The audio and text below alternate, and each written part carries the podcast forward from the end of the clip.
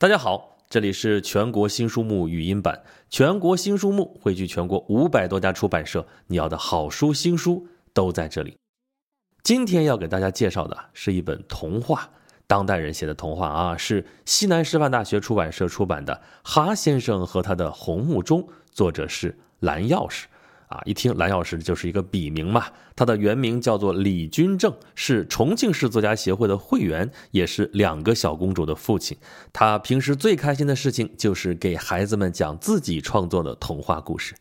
作者曾经荣获冰心儿童文学新作奖、大白鲸原创幻想儿童文学金鹰奖、独有杯全国少年儿童文学创作大赛铜奖和优秀奖，两度荣获儿童文学擂台赛之全国温泉杯奇幻世界短篇童话大赛银奖。所以从这个经历大家可以看得出来，作者本身就是一位童话作家，而这本书呢？哈先生和他的红木钟，这就是这本书里边其中一个故事的标题啊。为什么说其中一个故事呢？因为其实这本书是一本故事集，里面有九个故事，分别是奇妙音乐会、通往彩虹的国度、哈先生和他的红木钟、奶奶的旅行、愿望的种子、猫的意识、春天的画框、二十二号和记录者。这些故事啊。都是奇幻童话，想象力非常的丰富啊。比如说书名里边这个哈先生和他的红木钟，那哈先生就是一个蛤蟆啊，大冷天的，按理说他应该冬眠了，可是呢，他还到处游逛。他敲开了一个年轻人的门啊，说：“你这暖和，能不能让我在这待俩月啊？我不在这白待啊，我有好东西给你作为交换啊。”说着，他小心翼翼地解开了他身上背着的一个古老的红木钟啊，花了快半个钟头的时间才完完整整地解下来。那是要拿这个红木钟来交换吗？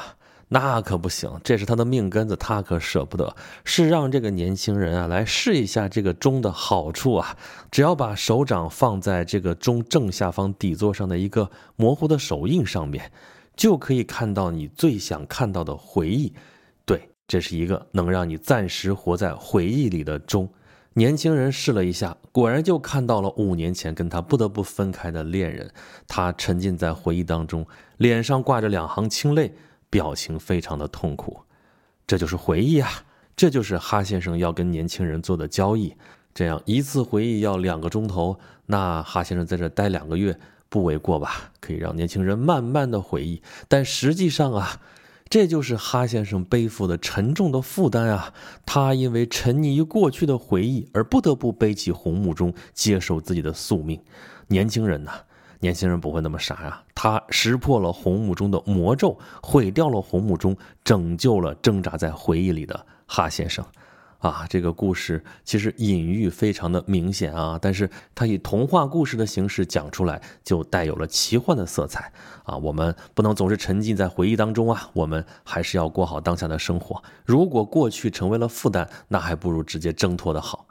所以这本书里的故事啊，大概都是这样的成色啊。再比如奇妙音乐会这个故事啊，一场突发的高烧让小女孩再也不能清晰的和别人交流了，却在一场偶遇的奇妙的音乐会当中找回了生活的信心。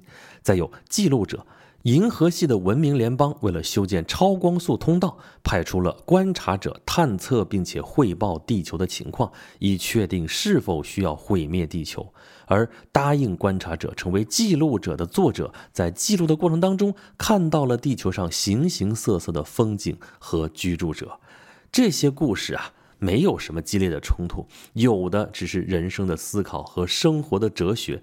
故事都温暖细腻、纯真感人，传递了许多的信息，将温暖、关爱、美好、留恋、渴望、感激一一的呈现，可以帮助读者抚慰失败的挫败感，释放成长中的内心恐惧，并且养成对自然和生命的敬畏之心。这不就是童话该有的样子吗？所以，如果我们怀揣着这样的思想，这样的一本书《哈先生和他的红木钟》，也许就值得您一读。记住，作者是蓝钥匙，是由西南师范大学出版社出版的。好了，感谢大家收听全国新书目，全国新书目汇聚全国五百多家出版社，你要的好书新书都在这里。同时，欢迎大家关注微信公众号“全国新书目”，留下您宝贵的反馈。那么，本期节目就是这样，咱们下期再见。